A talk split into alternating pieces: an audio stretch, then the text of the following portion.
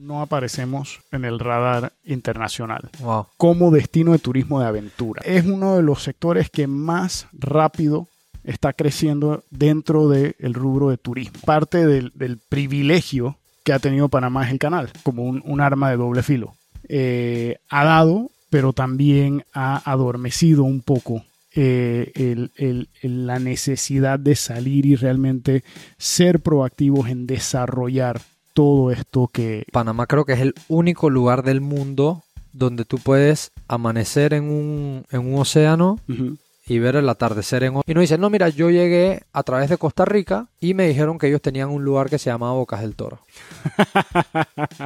O sea, Sí, sí, sí, sí. mira, mira, Sí. mira el nivel en el Sí. cual otro país sí dijo, hey, aquí hay una buena apuesta para hacer, aquí hay cómo potencializar la imagen de nuestro país y déjame, inclusive me voy a robar lo que esta gente no está utilizando inteligentemente. Cuando se inició el proyecto de la Ruta de la Caldera, que lo comencé con mi, se comenzó con mi fundación Caminando Panamá hace 10 años, pero nunca pensábamos que ese proyecto iba a acaparar ese tipo de atención.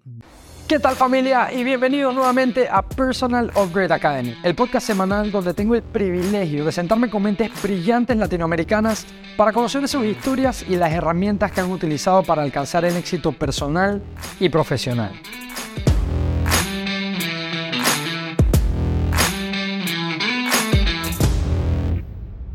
Adrián Benedetti es uno de los mayores promotores del turismo aventura en toda la región de Latinoamérica. De hecho, su último proyecto, la Ruta del Caldera, fue considerada por Nat Geo en la posición número 10 de los países del mundo para viajar a realizar turismo de aventura. Adicionalmente, ha sido director del Smithsonian, trabajó dentro de la ATP promoviendo el turismo de aventura y el desarrollo de las comunidades para recibir a las personas e integrarlos con la cultura del país. Han sido más de 20 años de esfuerzo en este área y tiene muchísimo por contarnos de la verdadera riqueza que tenemos en Panamá y de las posibilidades que hay en esta industria. Todo lo que es turismo con la mezcla de la cultura y así integrar nuestra marca país. Vamos a conocer un poco más en este episodio.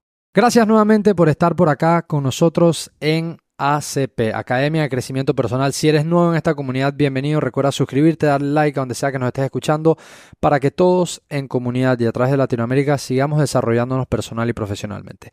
Con eso dicho, es un gusto tenerte por acá y vamos de una vez a la conversación. Para mí es un gusto compartir con el siguiente invitado.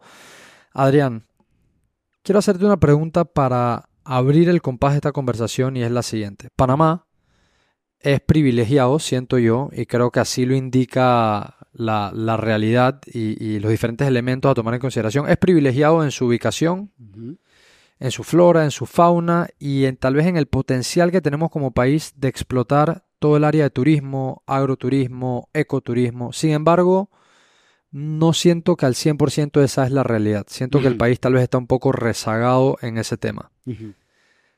Para comenzar la conversación, ¿dónde crees tú que ha estado eh, esa falencia, digamos, de nosotros como país, que hay otros países vecinos que han explotado más estas características que también las tiene Panamá, pero nosotros no hemos explotado al 100%?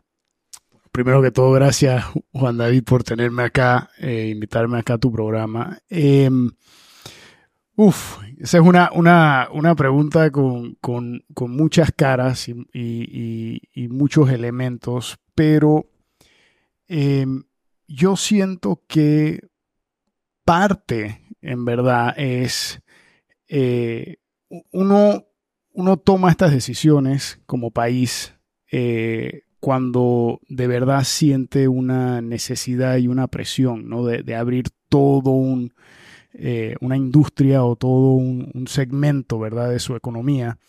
Y como tú lo has dicho, parte del, del privilegio que ha tenido Panamá es el canal, que, que siempre ha eh, dado, ¿verdad? Y, y de cierta forma es, yo diría, como un, un arma de doble filo. Eh, ha dado, pero también ha adormecido un poco eh, el- el- el- la necesidad de salir y realmente ser proactivos en desarrollar todo esto que, que to- todo este también eh, privilegio que tiene Panamá de, de- de ambos mares, selvas, diferentes tipos de selvas, islas, etcétera, culturas. Entonces, un elemento ha sido eso y otro elemento que es muy importante eh, para, para, para, realmente eh, poder desarrollar una, una industria eh, turística y, ecoturística, turismo de aventura, todo ese turismo verde, turismo de aventura, ecoturismo, es relativamente similar al que todos buscan ser sostenibles, ¿verdad? De, que sea de bajo impacto para la naturaleza y también que, le otorgue beneficios a estas áreas rurales y a estas comunidades eh, rurales, sea indígenas, campesinas, etc. Em, uno de los temas principales de esto es que eh, requiere continuidad. la, infraestructura, la capacitación, el mercadeo, empaquetar los productos, eh, requieren continuidad. Y, eso es algo del cual hemos, eh, ha sido como un talón de Aquiles que, ha faltado aquí en Panamá. Así que, por un lado, no ha sido prioridad por hay dinero entrando, de que no está obviamente distribuyéndose de una manera equitativa y, como debe de ser, ese es otro, tema. Eh, dos, requiere de continuidad.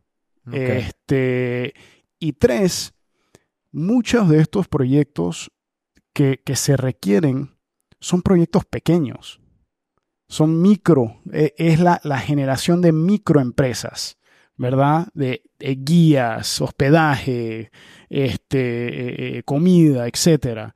Este circuito de senderos acá, este otro circuito acá, este mirador acá. Son muchos micro proyectos eh, en donde no hay tanta obra. ya sabes para dónde voy, ¿verdad? No es un hospital, un una escuela, un estadio, ¿verdad? Una carretera, ¿verdad? Entonces, en, términos de capital político, ¿verdad? Es, es, es, requiere mucha planificación, requiere mucho acompañamiento, requiere mucha descentralización, porque tienes que empoderar a las provincias, las comunidades, los municipios, los eh, eh, eh, grupos intersectoriales, ¿verdad? Nosotros tenemos un legado en Panamá de tener todo centralizado. Entonces, es una respuesta, ¿verdad? Multifacética en donde hay varios elementos que, que culturalmente todavía la clase social y la clase, digo, la clase política y la clase también yo diría empresarial de cierta forma, eh, no han eh, eh, tenido la madurez para, para entender realmente esto, cómo se abarca y entonces decir, hey, ahora sí ya hay que apostar por esto, tenemos que encaminarnos y todo el mundo montarse en el, en el mismo barco para, para asegurar que esto dé frutos 5, 10 años más allá. También esa es otra cosa. No es algo que es una gratificación instantánea, ¿verdad? Como una carretera, como es, es algo que poco a poquito, poco a poquito se van armando las piezas para que dé frutos. Claro.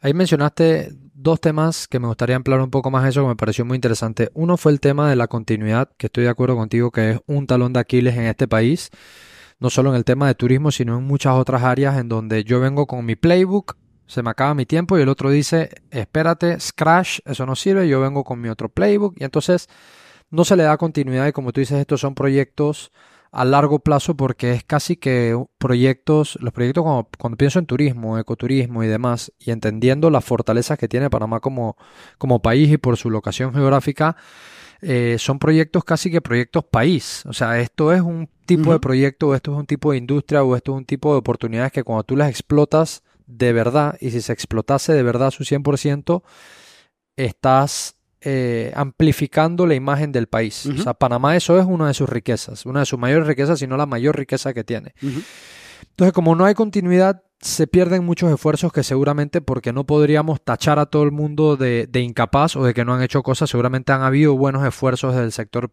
eh, público, pero no se la continuidad y se pierden y luego viene alguien. Entonces, caemos como en ese loop.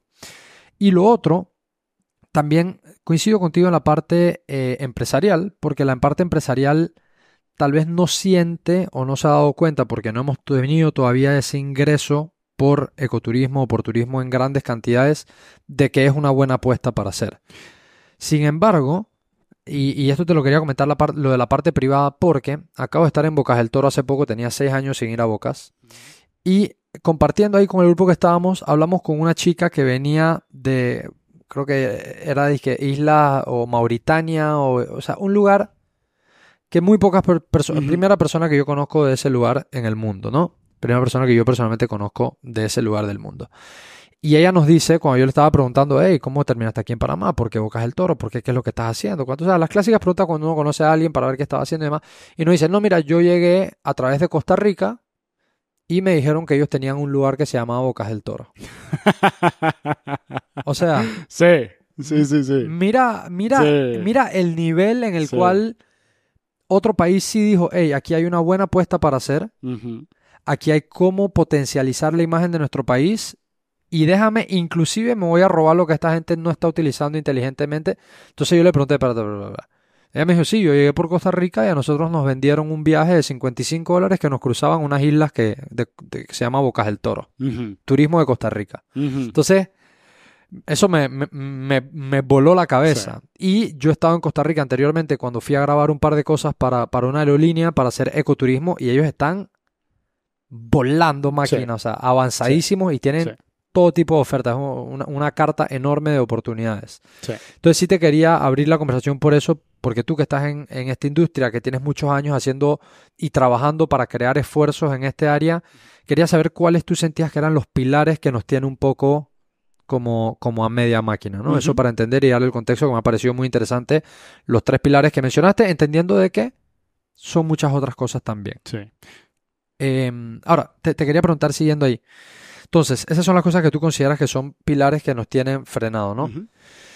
Pero asimismo, sí están sucediendo esfuerzos importantes en promover el turismo, ¿ya? Uno de ellos, eh, que de hecho fue como terminamos acá sentados, es que Nat Geo dentro de como 20 lugares del mundo que dijo lugares de aventura, Panamá salió en esa lista. Yo no sabía, me pareció una locura, me voló la cabeza. Es más, no salimos de 19, salimos en el top 10. Cuéntame un poquito de eso para que la gente sepa que en realidad sí hay allá afuera personas que inclusive, a pesar de que nosotros no lo estamos mercadeando como tal, ven a Panamá como un lugar top, top, top en el mundo. Mira, eh, cuando yo, yo estaba con, con la ATP, hicimos eh, un estudio del eh, Adventure Travel and Trade Association.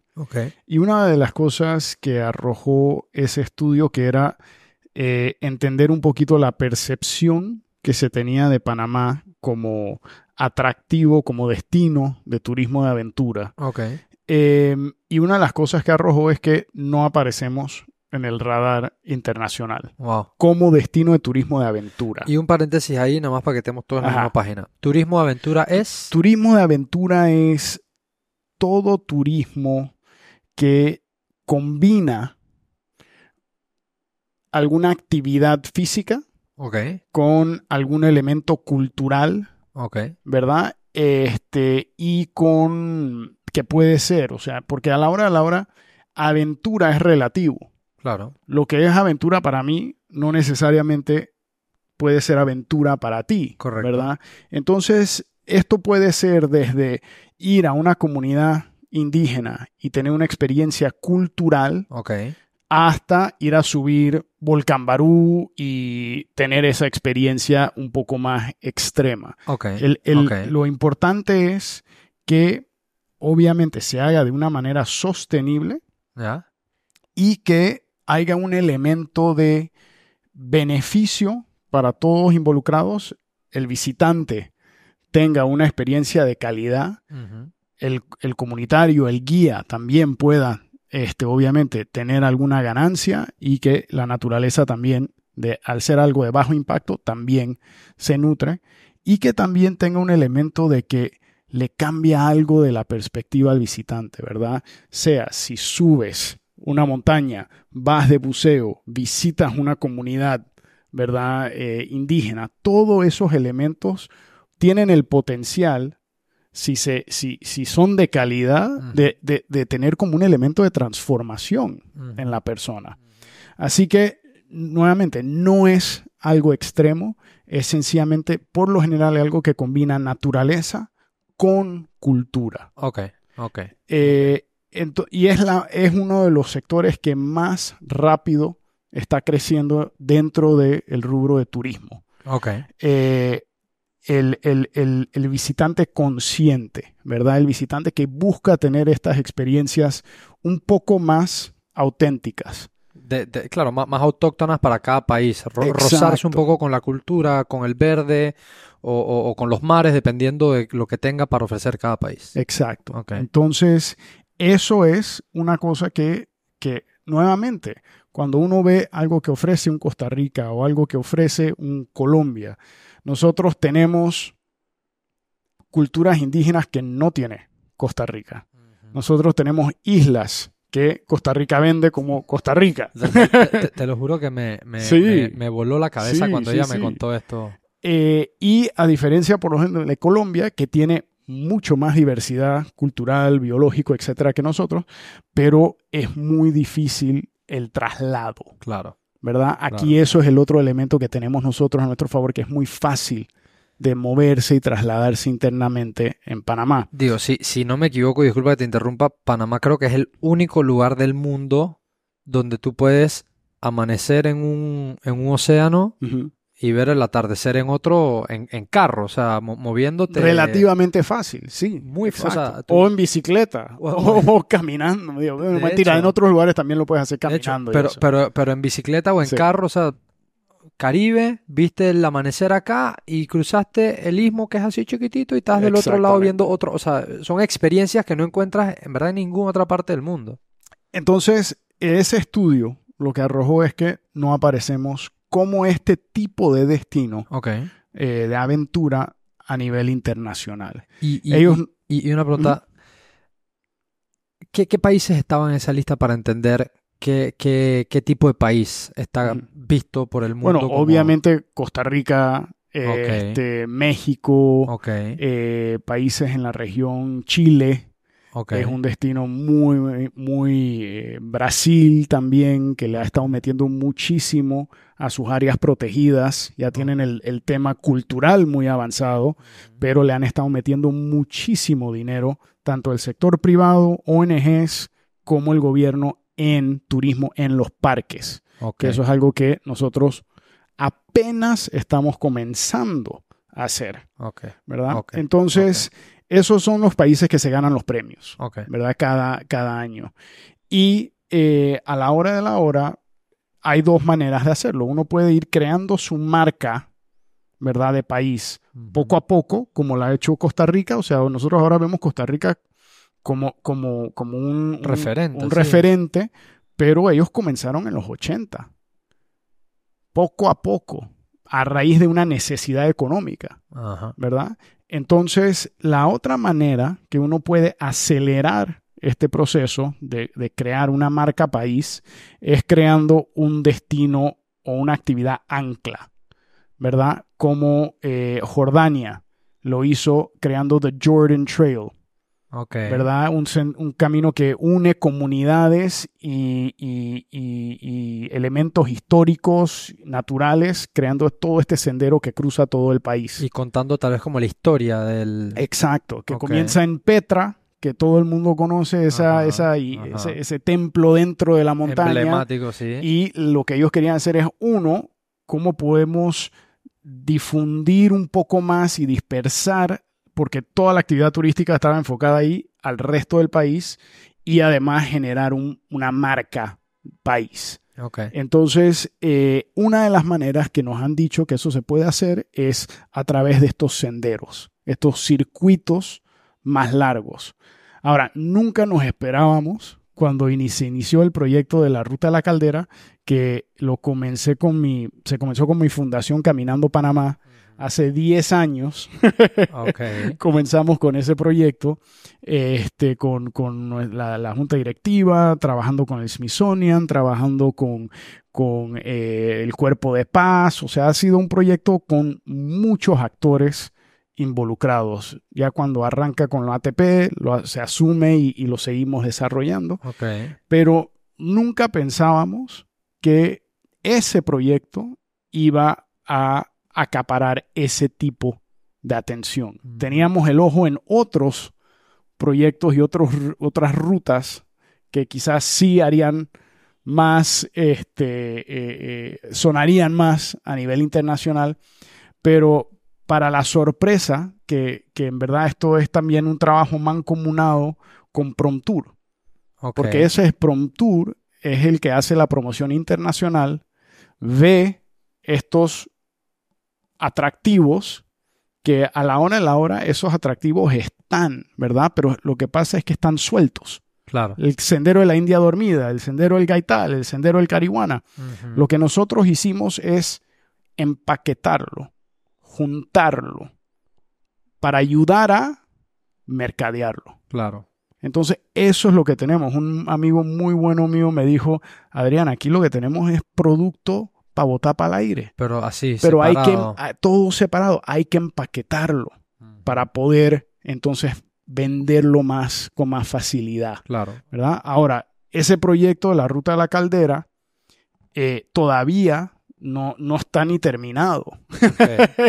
y que es lo que más me impresionó, de que, de que alguien viera lo hermoso que es. Ese, era un, ese es un proyecto piloto, todavía lo estamos armando. Así que imagínate, porque tenemos otras cosas que volarían la mente, eh, que son muy diferentes a, a, a, esto de la ruta de la caldera, pero ya la ruta de la caldera quedó de número 10. Sí, eh, eh, eh, eso, eso quería, quería aprovechar para, para que expliques un poquito más de esto, porque nuevamente, esto es una guía que sacó Nat Geo Sí. para el 2024 de Sí. destinos de aventura para viajar, ¿no? Entonces, imagínate que me estás escuchando, que me estás viendo la cantidad de destinos y posibilidades a donde tú podrías ir y Panamá se mundo. metió en el mundo y Panamá se metió en el top 10 Yes. del mundo con la ruta a la caldera. Pero Sí. entonces ahora vayamos al próximo punto. Cuéntame un poco qué es la ruta a la caldera. La ruta de la caldera es una es una ruta que une varios senderos Ya. que ya existen en, en el valle Ok. de Antón.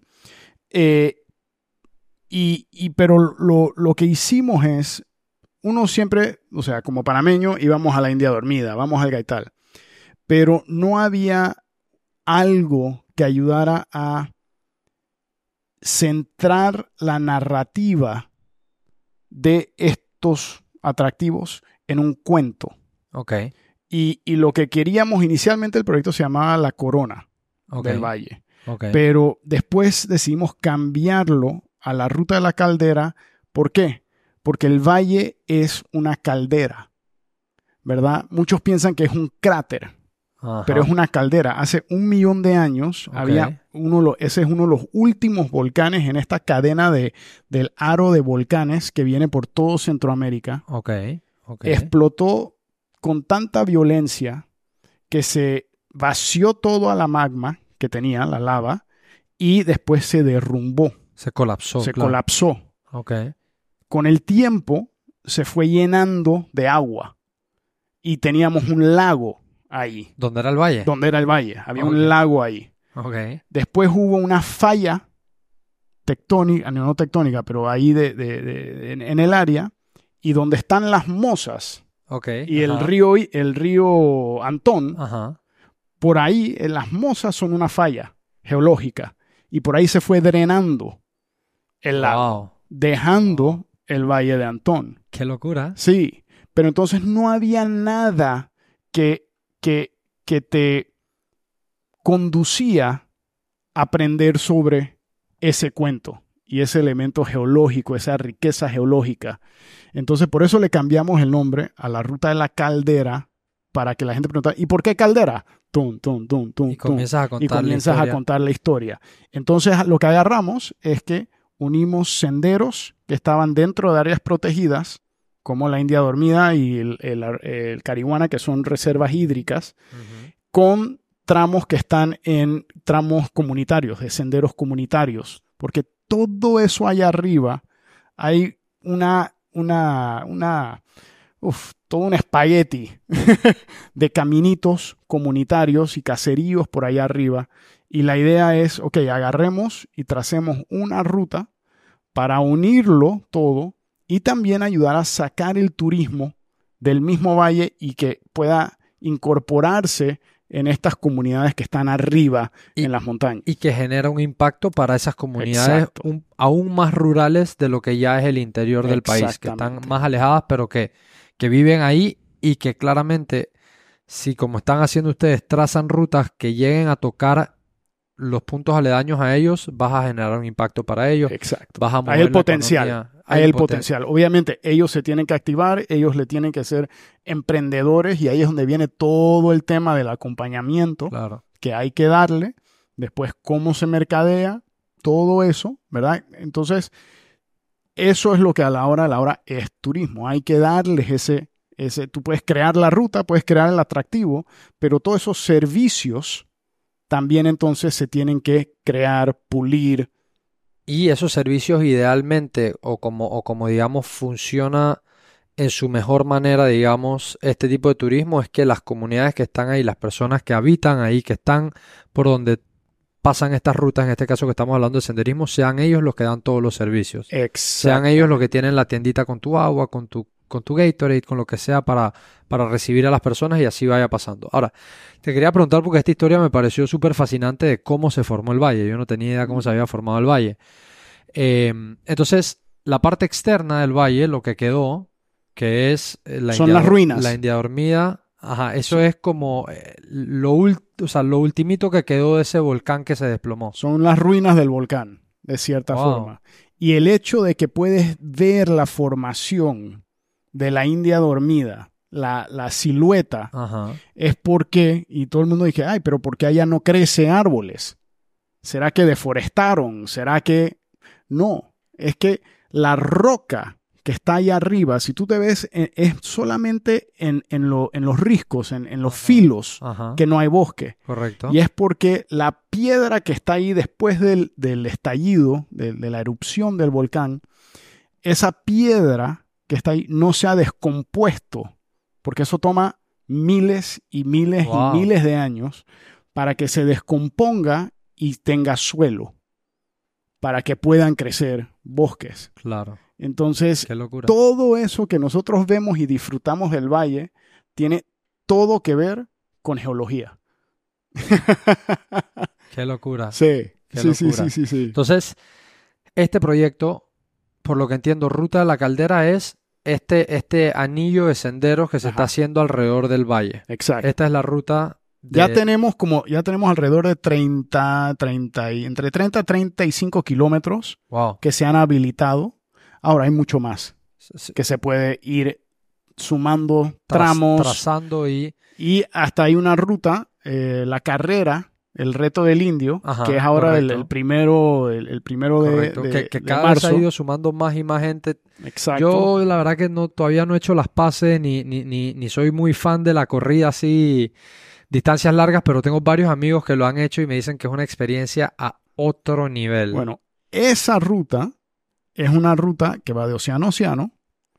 Eh, los que hacían, los locos que, que- que crearon esa ruta, antes lo hacían de manera recreativa caminando. Iban acampando en el camino, iban y, me, y se acercaron y me dijeron, oye Adrián, esa ruta nosotros antes la hacíamos de manera recreativa. Anualmente era como que nuestro peregrinaje de hacer eso una vez al año. Un grupo de, Eh, grupo amigos, amigo. amigos, familia, y iban y lo hacían. Y eh, ahora lo tenemos como la ruta de la carrera, pero eso se podría habilitar para hacer una ruta océano-océano Claro. y pasa por el valle. ¿Verdad? Entonces hay un sinfín de posibilidades de no solamente la ruta de la caldera que le da la vuelta al valle, sino también hacer una ruta este, digo, norte-sur. ¿verdad? Y, y también ir expandiendo. Hay, yo no sé si has escuchado, pero hay también, ya se ha trazado, personas como Rick Morales, este, ya han caminado desde Colombia hasta Costa Rica. Ya hay una ruta, como un borrador de ruta que se podría hacer Atravesando el istmo completo. atravesando el istmo. Wow. Así que Wow. el potencial, por eso que digo, el potencial que tenemos es realmente, eh, tenemos todo por hacer, Claro. todo por hacer, pero hay que comenzar pequeño, como esta, la ruta de la caldera. Y mira, como dije, comenzamos pequeño y mira ya pf, lo que estalló. Claro. Eh, imagínate hacer rutas largas en comarcas. Imagínate poder caminar desde Boquete hasta atravesando el Parque Internacional Amistad, bajando por la, las comarcas Naso, la comarca Nove y saliendo a Bocas e ir a las islas. O sea, Ajá. cuántas experiencias diferentes culturales, naturales tienes ahí. Ríos, bosque, eh, eh, selva nubosa, playa, isla. Sí, es una locura. Una locura. Entonces, eh, tenemos que ponernos serios en este tema. Tenemos que el sector privado tiene que entender que lo está entendiendo.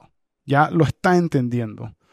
Eh, que porque está la percepción de que esto de los mochileros no dan plata Que no es negocio. no es negocio, son un estorbo.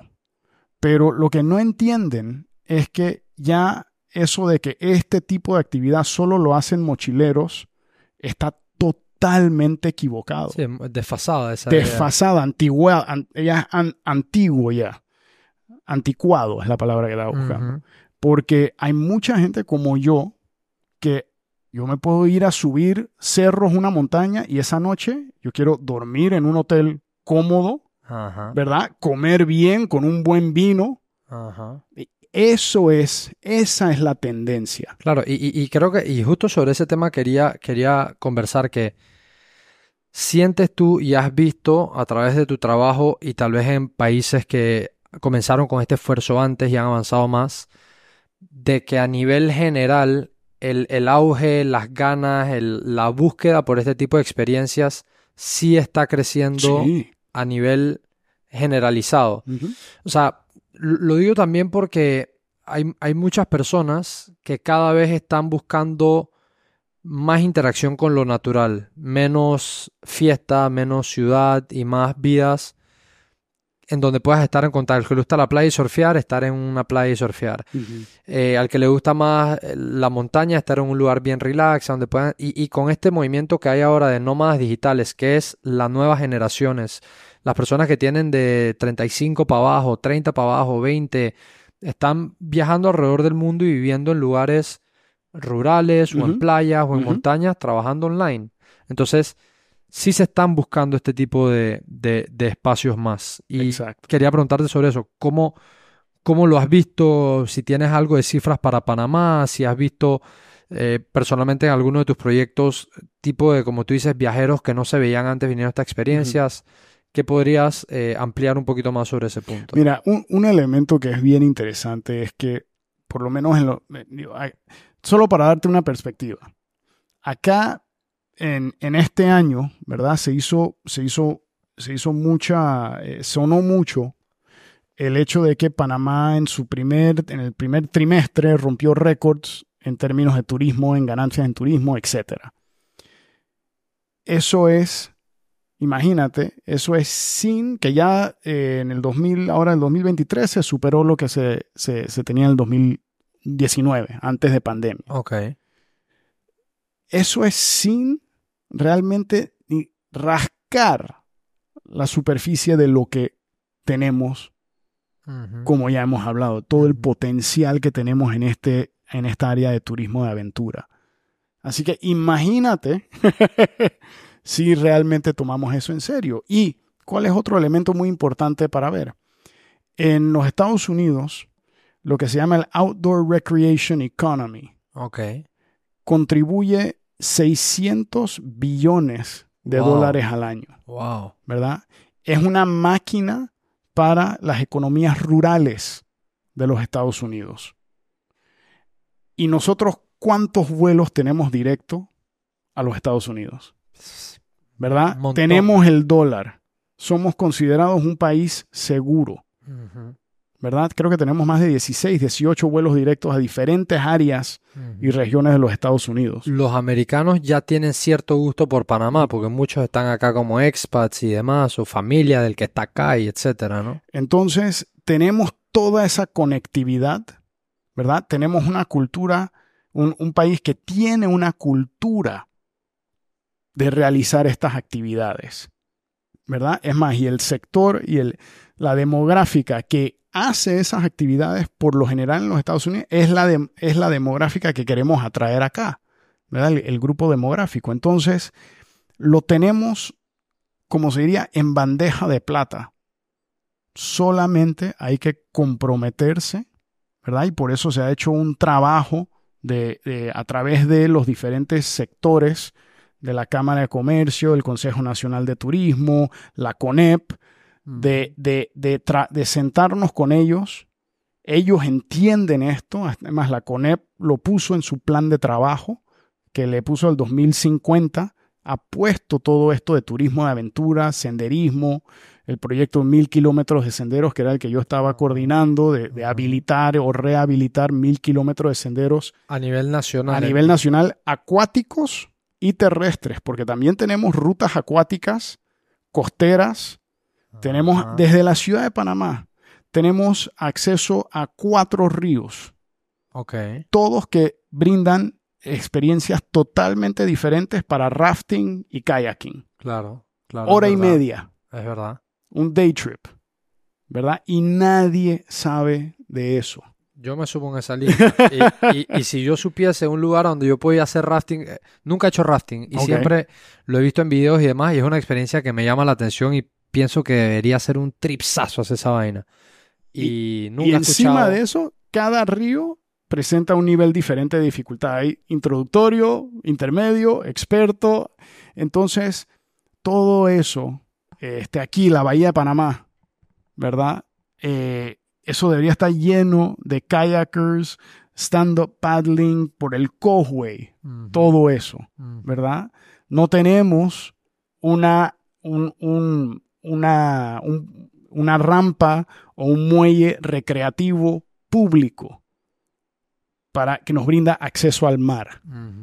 Así que aquí también, cuando estás hablando de los factores, es un factor cultural también. No recreamos de esa manera. Claro, claro. En, en, en las ofici- en, en las instituciones públicas, municipio este, y también de gobierno nacional, generalmente no tenemos personal capacitado que, que, que hace esta actividad, ¿verdad? Y por ende quizás no la entiende del todo, no sabes qué es lo que hay que diseñar, no tienes el ojo crítico para hacerlo. ¿verdad? Porque estamos acostumbrados a que el turismo es otra cosa Sí, los, los, la- los hoteles all inclusive, este turismo de jubilación, nightlife, eh, restaurantes, que- shopping, que, que, es una parte del turismo. ha sido, exacto, que ha sido el enfoque anterior eh, de los, todos los del pasado. Entonces, eh, se requiere mucha capacitación, se requiere mucha coordinación intersectorial y por eso es que a mí me parece tan bonito este tema del, del turismo porque requiere de tanta colaboración y de tanta descentralización. Mira, yo, yo hice una ruta una vez que me invitó Rob Ajá. Getman. Eh, no me acuerdo ahorita mismo el nombre de la ruta. Seguramente tú la conoces, te la voy a mencionar, que es por donde... Y, y- aparte me pareció fascinante, eso sí, metimos como nueve horas caminando, pero pasé por unos lugares que parecían Jurassic Park. O sea, al sol de hoy te lo cuento y lo estoy como si tuviera un playback en mi cabeza de lo, de lo, de lo emocionante y lo impactante que fue hacer esa experiencia, ¿no? Eh, que era como por donde movían el oro desde Colón hacia Panamá. Ah, el camino de cruces. El camino de cruces. Sí, sí, Hice sí. toda esa ruta Sí. y venía una parte donde estaba en una selva densa tapada por un canopy de árboles y caminando por un río. Y después salía y era un- una meseta así pelada, no había árboles, con un solazo. Y después volvíamos y caíamos en un bosque. O sea, fue una vaina. Sí, estamos nosotros. Fuimos. Ah, estuvimos sí, juntos, ¿verdad? sí, sí, sí, bueno, sí. Es la vez esa que fuimos a... Ajá, Ajá, eh, ajá. Bueno, esto fue hace muchos Sí, años. sí, sí. hace- es que Sí. me acordé porque Rob fue el que me hizo la invitación. sí, pero sí, sí. eso fue una experiencia que, o sea, al sol de hoy creo que es de las experiencias así tipo outdoors más cooles que he hecho en mi vida. Ajá. Y si yo voy a mi círculo cercano y tengo varios amigos que le gusta caminar al, al metropolitano o al que cuando vas camino para Gamboa tienes otro ahí que se llama, eh, camino oleoducto. Ajá. Y también plantación. Plantación, Sí. plantación lo he hecho también. A mí me gusta Sí. el tema outdoors, Sí. pero siento que no he encontrado como alguien que me lo esté poniendo ahí como me están poniendo, hey, Sí. vente a comer a tal restaurante. O sea, no, no, no está constantemente popping out en los ojos de las personas. Entonces, pero tengo- a donde veas que tengo amigos que les gusta eso y estoy seguro que ni uno ha hecho eso, muy pocos han hecho plantation porque tal vez no tenemos quien nos esté llamando. No, no, no tenemos tantos actores que estén llamando a que nosotros mismos explotemos eso y que lo disfrutemos como locales. Si se comienza a disfrutar como locales, coincido contigo que cambia un poco esa, mm, esa cercanía o ese gusto por y tendrías tal vez más personas que cuando lleguen a ocupar esos cargos públicos o cuando estén dentro de parte de la maquinaria pública tengan incentivos o tengan ganas de potencializar lo que realmente Lo, tenemos. lo- ven como prioridad. O sea, es, es. Y es eso. O sea, uno. Si no lo conoces, no lo ves. de cierta forma y, y no le agarras cariño y, y de eso se trata todo el trabajo que se viene haciendo de- de- con Caminando Panamá, de cómo conectar al panameño más con la naturaleza. Cuando estaba con el proyecto este de los mil kilómetros, eh, siempre el enfoque es, ok, ¿cómo atraemos turistas extranjeros? Y dije, no, estas, tenemos que ver cómo diseñamos estos atractivos para que sean accesibles también para el mercado panameño. Porque a medida que nosotros los panameños conozcamos más estos espacios, los vamos a valorar más y también los vamos a vender, 100%, más. 100%. ¿verdad? Entonces es eso. Ahorita mismo est- estamos empezando a salir de este ciclo vicioso que era no lo conozco, no lo entiendo, no es prioridad y se sigue degradando porque no invierto. ¿verdad? Entonces es, ahora sí, sal- empezando a salir, que yo siento que, que con, con esta administración que pasó, que se enfocó mucho en el tema de turismo sostenible, De turismo agro. comunitario, turismo rural, turismo de agro, con el café y todo este tipo de cosas, eh, y, y de enfocarse afuera de la zona canalera, la zona capitalina, ¿verdad? y, y- y realmente cómo podemos fortalecer el interior del país. Y ni se diga de lugares como Darien, que ese es otro mundo Eso te, allá. eso te quería preguntar. Eh, Denagel, como dije, me llama la atención el tema, me gusta. El año pasado, por ejemplo, estuve viviendo en Brasil e hice un par de hikes y rutas allá. Escalé un lugar que se llama Pedra Gavea, que es la piedra de monolito cercana al mar más alta del mundo. O sea, un montón de estas experiencias súper cool.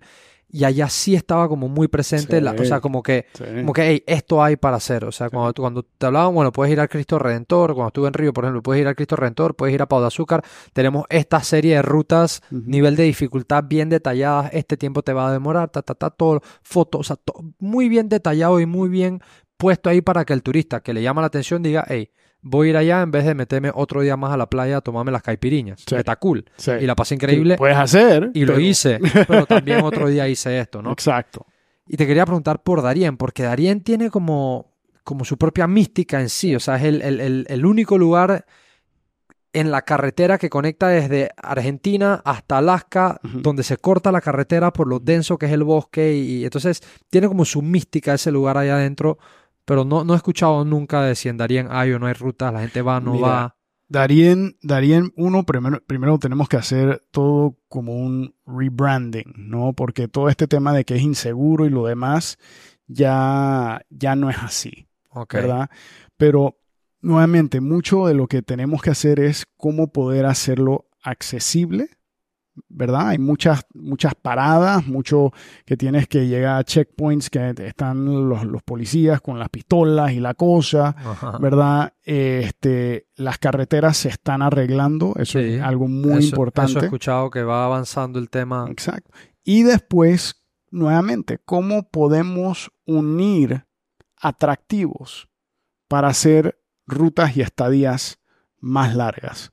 ¿Verdad? Que, que tú llegues a una comunidad y no sea sencillamente un recorrido de un senderito de menos de un kilómetro, ¿verdad? Que, y, o, o si tienen un elemento como un elemento agroturístico, de, puede ser de miel, puede ser de muchas cosas, con un sendero, con una cascada, que por lo general te puede tomar un día, pero no te vas a tirar hasta Darien para hacer algo de un día, sino cómo puedes armar una ruta de diferentes atracciones, diferentes experiencias que te quedas cinco días. Claro, que una sea, semana. que sea un Darien. three day trip, four day trip, Sí. cinco, una semana. Exacto. varias cosas. Porque de hecho, en, en Darien, cuando comienzas a pegar por la parte baja, o sea, por el Océano Pacífico, también tienes un montón de islas por allá abajo.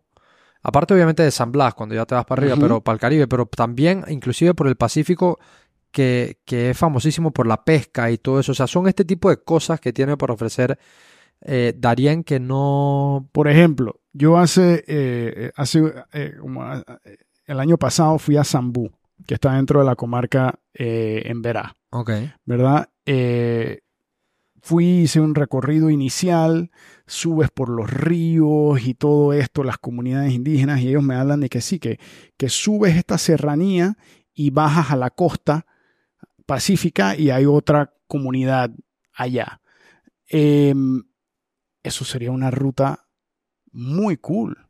Llegas a Zambú, haces las experiencias culturales, si tienen algunos otros recorridos por el río, por, por manglar, por esto, lo otro, te quedas dos, tres días ahí eh, eh, participando en las experiencias que tienen y después te agarras tu camino de dos noches en la selva y caes a la playa y te quedas ahí, descansas y después ya, o sea, te quedaste cuatro o cinco días Claro. allá, ¿verdad? Y eso es solamente una partecita Y tuviste, de Darien y tuviste selva, una escalada de montaña para que gustas a esquiar y después y playa. cultura. Claro.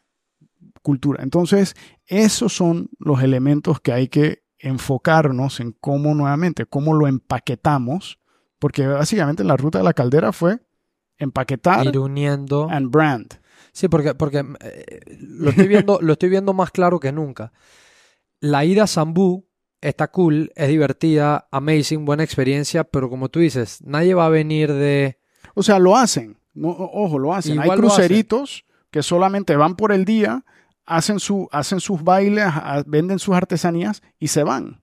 Claro. Pero en Pero- vez de quedarse, O sea, estamos dejando mucho en la mesa Sí, ahí, pues. Y, sí. y- y tal vez cuando me lo vendes como un trip completo, siento yo, me puedo estar equivocando, pero siento yo que va a haber más apetito por la gente que está en ese tipo de, de, de adventure seeking. Hey, esto es un trip de cuatro o cinco días, dale, vámonos en ese trip. vamos para allá. Yo, No di que I rough voy. it, ¿verdad? Obviamente se de manera segura y manera cómoda.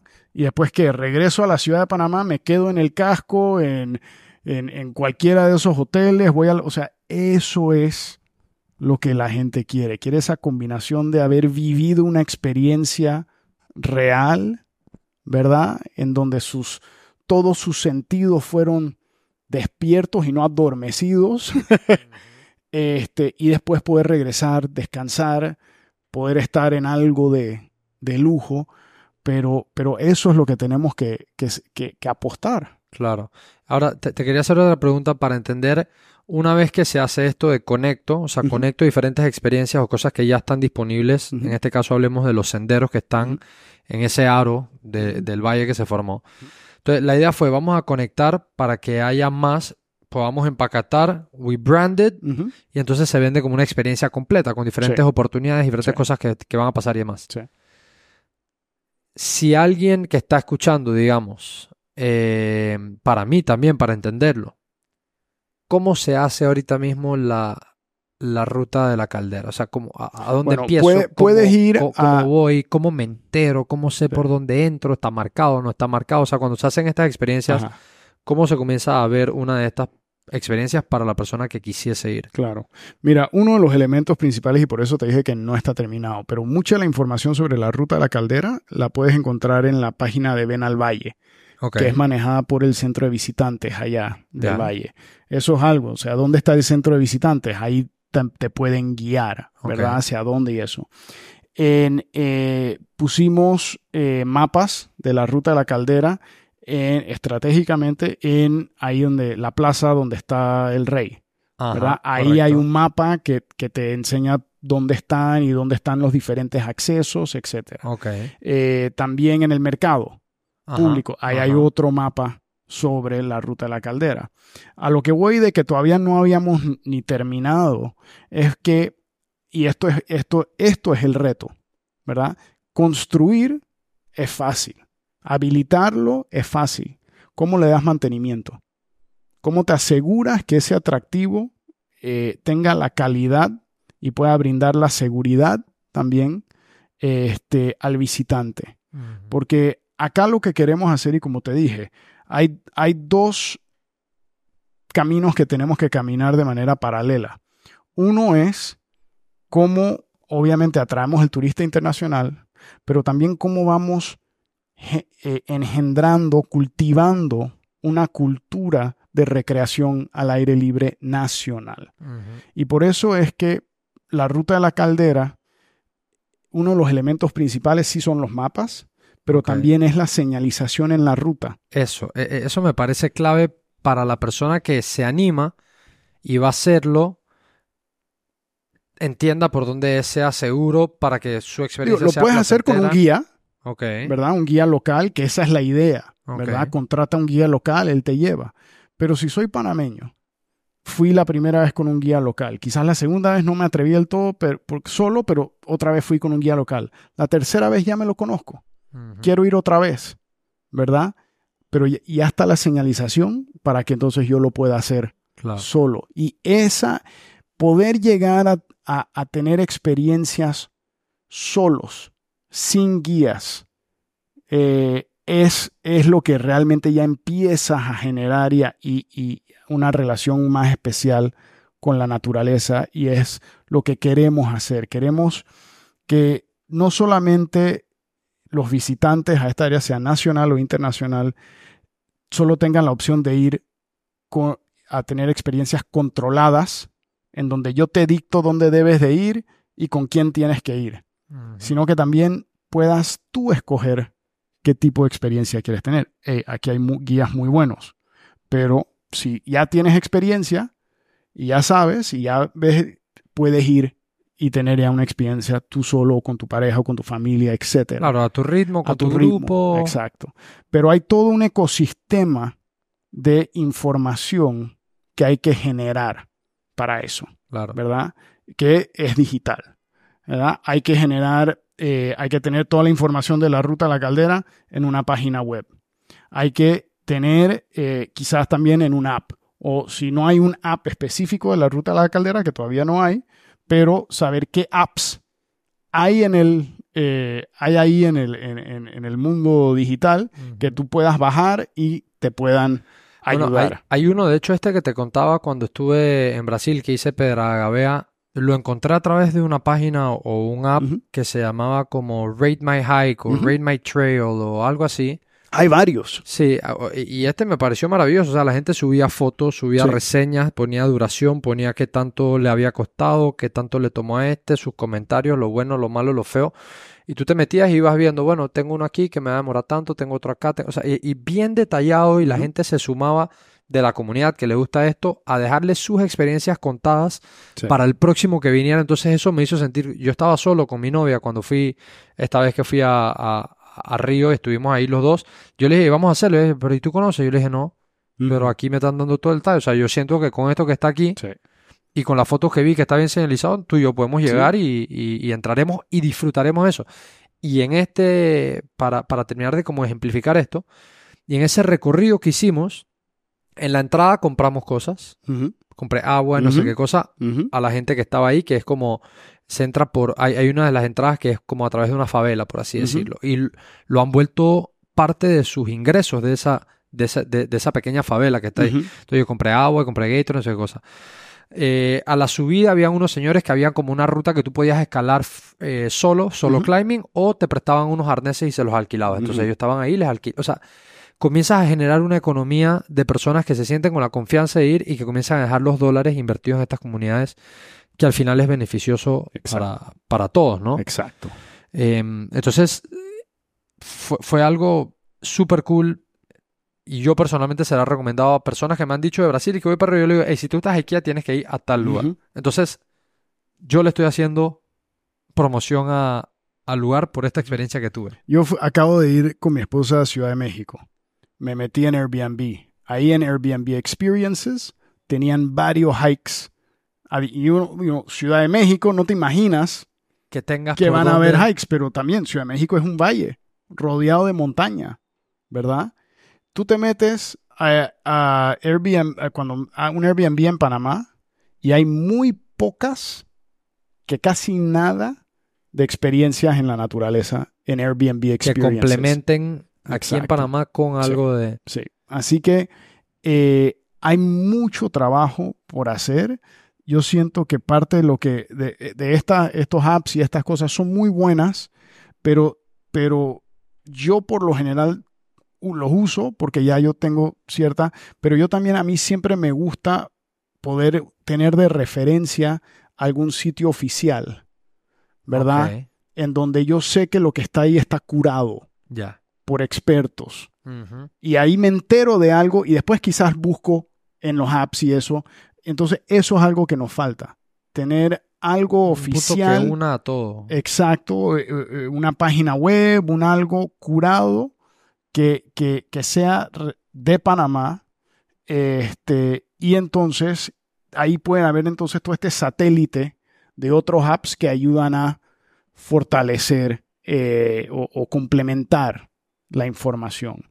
Así que una cosa, son, son múltiples elementos, pero en este tema es, uno, cómo habilitas la, la, el- la actividad o el atractivo de una forma también muy importante que, que, que respetas el atractivo, ¿verdad? No quieres agarrar y rellenar todo un sendero de barandales Claro. o rellenar un sendero de infraestructura que después como por, que asfixia la experiencia. Natural. Así que tiene que ser, tienes que, que ser respetuoso con la, la- la- la actividad Claro. y, y el entorno. Lo, así que hay que diseñarlo con propósito, ¿verdad? Eh, lo otro, entonces, es los servicios, ¿verdad? ¿Cuáles son los servicios que se requieren para que esta actividad funcione? ¿Eh? trabajar con la comunidad, asegurar que no vengan guías de afuera y sean ellos los que guían, sino que el guía de afuera contrate Al local. al guía local Claro. y que el guía local sea el que, Claro. el que lleva. Así que todo ese ecosistema local también tiene que estar, que la calle esté en buen estado Para llegar para hasta- llegar al, ¿verdad? Ahí es donde entra el estado, que, que todas esas facilidades de acceso estén, puentes, calles, señalización, etcétera. Y después está todo el elemento virtual, ¿verdad? Digital. Que ya, que ya es un tema de, de mercadearlo, de expandirlo y de hacerle llegar este... De tener la información Claro. adecuada, tener los contactos adecuados, tener toda la caracterización de los senderos para que el visitante sepa a qué va. Sí. Distancia, nivel de dificultad, atractivos, etcétera, etcétera. Así que es un trabajo comprensivo y, y después, cuando ya tienes todo eso armado local, después tener el ente como un Prom Tour que lo mercadee a nivel internacional y de manera continua, ¿verdad? No como hemos tenido en el pasado, que sencillamente no teníamos mercadeo internacional, no había una marca, no había nada, ¿verdad? Eso toma tiempo Claro. establecer. Y, y, de- y debe sostenerse. Te, te quería preguntar, ya casi llegando al final de la, de la conversación, eh, un par de preguntitas así como para como un rapid fire Q&A para, para las personas que están escuchando. Si tuvieses, digamos que hay alguien que es amateur, vamos a ponerlo Ujú. en nivel amateur, no ha hecho mucho de este tema de hiking, no está muy seguro si le gusta o no le gusta, pero dice, hey, ¿sabes que Yo quiero probar. Cuéntame dos hikes por donde podrían comenzar de una forma sencilla, divertida, fun, segura, a los cuales puedan buscar y tal vez encuentren información o, o- o a los que se puedan acercar de forma sencilla y disfrutar. Dos hikes que podrías recomendar. Mira, yo recomiendo eh, siempre aquí en la ciudad de Panamá este, el Parque Metropolitano. Ok. Comenzar por el Eh, Parque es- Metropolitano. Es una, es una manera, ahí muy poco necesitas guía, ¿verdad? Todo Correcto. es relativamente autoguiado. Correcto. Eh, Está bien marcado. está bien marcado, etcétera. Ese es un muy buen lugar para comenzar. Ok. Eh, el otro lugar que, que es muy bueno es el Camino Oleoducto, Ok. allá en Gamboa. Ok. Tienes el Rainforest Discovery Center, que es la torre esa, Correcto. ¿verdad? Que, que- que puedes ver el dosel y los pájaros y diferente vida silvestre. También ellos tienen senderitos internos. Ok. Eh, y está el mismo camino oleoducto, que también es lindísimo cam- para caminar y, y- y muy, muy seguro también Ok. en, en ese sentido. So, aquí en Ciudad de Panamá. Parque Metropolitano, si te interesa tener una primera experiencia así outdoors, bien marcado, segura, tranquila, que vas a seguramente pasarla bien, conectar con la naturaleza, que es de las cosas más pacíficas, increíbles y sales re, re, recargado. es una maravilla en realidad, es increíble estar en contacto con la naturaleza. Y entonces camino oleoducto en Gamboa. En Gamboa, porque eso es un camino también recto, no hay perdedero, así que uno puede ir y hasta caminar, llevarte con la familia y eso, están los, los las quebradas y los riachuelos y eso. Que también puedes bajar el, el puente y, y- y ver un poco el agua y todo lo demás. Y también otra que, que no es muy conocida, que es otro, eh, eh, eh, es también un recurso muy interesante, es enfrente de la ciudad hospitalaria está la sede del Camino de Cruz, del Parque Camino de Cruces. Ok. Ahí uno se puede estacionar y también tienen otro circuito de senderos muy bonitos cool. también ahí que también hay está seguridad, hay relativamente buena señalización y, y eso que tú acabas de decir es, es crucial, o sea, que la gente entienda y, y vayan y vivan, porque el, el tener en Panamá una economía no solamente turística, pero esta de, de- de- de convivir y recrear en la naturaleza, nos da, como tú dijiste, beneficios de salud. Una locura. No solamente de, de- de peso, pero también Sí, sí. de mindfulness y de, y de, y 100%. para de- de desestresarnos. etc. Ya los estudios están Por- muy comprobados por, todas partes. Y por todos lados de que, o sea, te ayuda. te ayuda. Lo otro es los beneficios económicos que hemos estado acá hablando, ¿no? De por- poder incorporar economías rurales, áreas que, que no, es, no reciben, quizás no tienen una economía muy diversa en esta, en esta economía. Así que los beneficios económicos locales, regionales, nacionales. También está el elemento de educación, ¿verdad? Entre mejor tengamos el acceso a estos lugares, ¿verdad? Calles, eh, facilidades, eh, senderos introductorios, ¿verdad? Más estudiantes pueden ir, ¿verdad? Se puede dictar clases, más estudiantes de universidad, o sea, vas, vas generando toda este, esta, esta interacción y este acceso escalonado. Si desde pequeño pude ir con mi, con mi escuela, después más grande me puede interesar hacer una investigación, después quiero llevar a mis papás. eh, Así que educativamente es muy importante y obviamente en conservación es vital.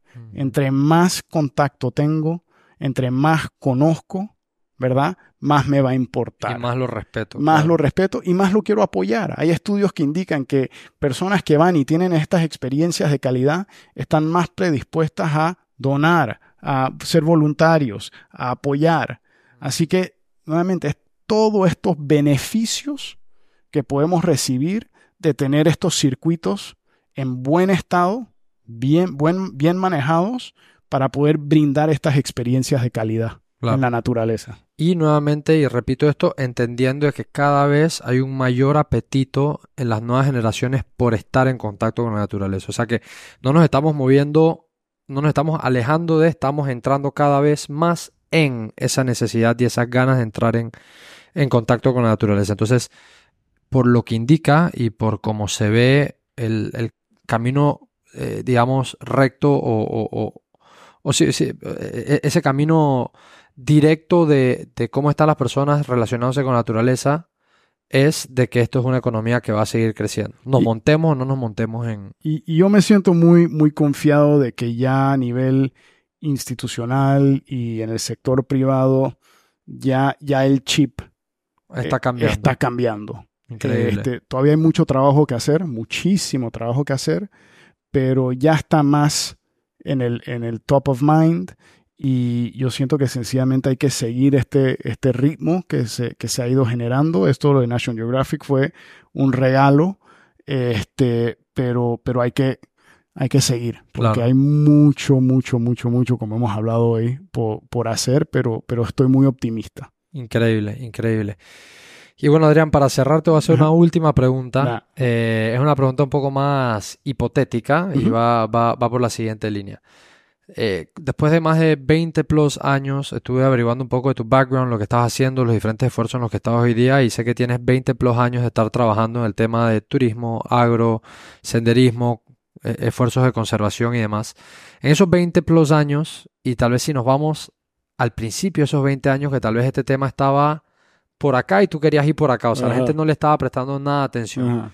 Seguramente en todo ese recorrido y en todos los esfuerzos y en los distintos lugares y para las diferentes organizaciones con las que has trabajado, has tenido momentos buenos, malos, eh, ahí medio medio, grandes victorias, grandes pérdidas, hay de todo, ¿no? Sin embargo, en ese sub y baja, en esa montaña rusa, eh, de alguna forma u otra todo se supera, de todo se aprende y uno continúa y ya nos aquí sentados. Pero, si pudieses hipotéticamente ir al pasado a encontrarte con un Adrián más joven en algún momento de mucha incertidumbre, ¿será que esto funciona? ¿Será que alguna vez va a llamar la atención? ¿Será que la gente le va a interesar o no? Y tú estás dándole, dándole, esforzándote y tal vez hay momentos donde se siente que "Ey, esto no va para ningún lado, ¿no? Esos momentos difíciles que todos hemos enfrentado en nuestras diferentes industrias. Si tú pudieses ir atrás al pasado y encontrarte con Adrián en uno de esos momentos de mucha incertidumbre, de mucha dificultad, y con la experiencia que tienes hoy día, dejarle una recomendación, un tip, un secreto, una, una frase, algo que crees que le ayudaría a ese Adrián más joven, que le hubieras dicho? Eh, para mí, las experiencias que me han transformado y puesto en este sen- sendero ha sido eh, ser voluntario. Mm. En verdad yo encontré todo esto siendo voluntario. Ah, wow. Em, yo me fui, yo, yo quería ser actor y director. Este, me fui para eh, Los Ángeles, vivía allá. Eh, no era lo que yo pensaba que, que, que no me llenó como yo pensaba que me iba a llenar. El, el- el artista vive, sangra, come su arte y yo sentía que yo tenía algo más que hacer, había otro interés Ok. regreso a Panamá, pensaba que era en, este, en, el, en, el, en el tema de naturaleza, pero no había estudiado nada, no había trabajado en nada. Ok. El Fondo Peregrino, que era el proyecto este, el- la, la fundación que tenía el, el proyecto del águila arpía, de reintroducción y reproducción del águila arpía, estaba en Panamá. No estaban buscando a nadie en ese momento, pero tenían un proyecto de voluntariado de vivir tres meses en la selva ayudando a reintroducir la- las águilas.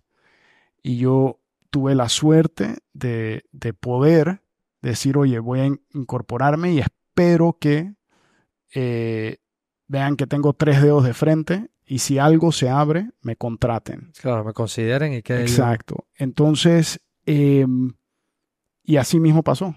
Salí a los tres meses, tenían un, un puesto en su departamento de educación ambiental y me contrataron. Y eso fue creando todo mi camino. Wow. Nuevamente en Summit, cuando fui director, antes de ser director del Summit, fui voluntario. Llegué al Summit porque me dejó el ferry a Taboga, no tenía nada que hacer y dije, No hey, te tengo creo. años de no ir al Summit. Voy a ir al Summit, a ver si algo ha cambiado. Entro allá, esto es cuando ya estoy trabajando con el Fondo Peregrino. Entro y eh, pregunto, oye, ¿tienen un programa de voluntarios? Me miran con una cara de voluntarios. Que no, no, pero hay unos gringos trabajando allá atrás. Fui allá atrás y eran el, el equipo de mantenimiento del zoológico de Houston que estaba construyendo un nuevo recinto de tapires. Era un fin de semana largo. Este, me em- empecé a hablar con ellos, a trabajar ahí con ellos, a ayudar en lo que sea. Me encantó. Eh, me, me pregunté, oye, ¿puedo regresar mañana? Me dijeron sí. Regresé el día y así el, el fin de semana largo me lo pasé ahí con ellos. Le escribí un email al director del zoológico diciéndole, oye, muchas gracias, cualquier otra cosa, la orden es más, la próxima vez que vaya para los Estados Unidos me, me encantaría verte. Así pasó, fui, me reuní con él y yo no sabía que él era muy amigo del alcalde en ese entonces, Juan Carlos Navarro. Parece que él lo llamó y le dijo, oye, te tengo tu próximo director acá del Summit. Wow. Y a los cinco meses recibí una llamada del municipio para ser director del, del summit, ¿verdad? Entonces, yo siento, yo creo que una de las cosas que yo me diría, ¿verdad? Eh, el, yo no, nunca he tenido miedo a tomar ese paso a la incertidumbre, ¿verdad?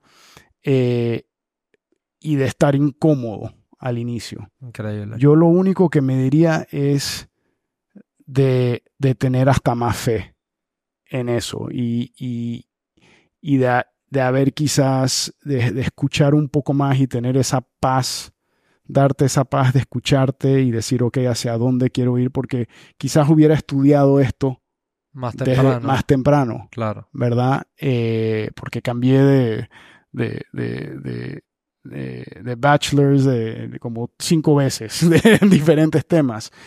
Y, y yo siento que eso, eh, al tener la, la, al haber quizás entrado en esto de voluntario, de, al no estar seguro, de no saber qué querer hacer, empezar a ser desde la secundaria. Oye, me interesa Increíble. esto, voy a tratar esto, voy a tratar esto, voy a tratar esto. En vez de esperar que, eh, que la cosa te llegue, porque es una combinación de los dos, ¿no? O sea, Claro. al, al, al insertarte de esta manera en la vida, te va llegando Claro. información, energías, lo que tú quieras. Y, y también te permites darte cuenta a ti mismo si es algo que te gusta o no. Exactamente. Porque lo estás viviendo de forma inmersiva. Exacto. Entonces, eh, me, me quedo con eso. Mira que eres primera persona que se va por ese approach de busca la manera de servir, aunque sea a través de un voluntariado, en algo que te genere interés y llame tu curiosidad y te despierte tu curiosidad a ver qué pasa. A ver qué pasa. Me encanta. Y, y, encanta. nunca- y quién sabe qué puertas eh, vas a abrir. Y, y así mismo, de cierta forma, también fue con Caminando Panamá. Lo comencé como un hobby Increíble. y ahora es mi carrera. Increíble, increíble, increíble. Adrián, hermano, te agradezco No, mucho. Te gracias agradezco mucho ti. por la conversa. Ha sido una conversa muy interesante. He aprendido mucho. Estaba, la verdad que un poco, un poco perdido de qué estaba pasando en este área de turismo. Me, me encanta saber que hay personas como tú que están empujando y están peleando por, por esta parte importantísima de la marca país de Panamá. Eh, no puedo esperar a ver qué sigue pasando aquí hacia los próximos años hacia adelante. A todas las personas que nos escucharon, que nos vieron, es un gusto estar con ustedes nuevamente en otro episodio más de Academia de Crecimiento Personal. Y como siempre, nos vemos el próximo lunes en otro episodio. Bless.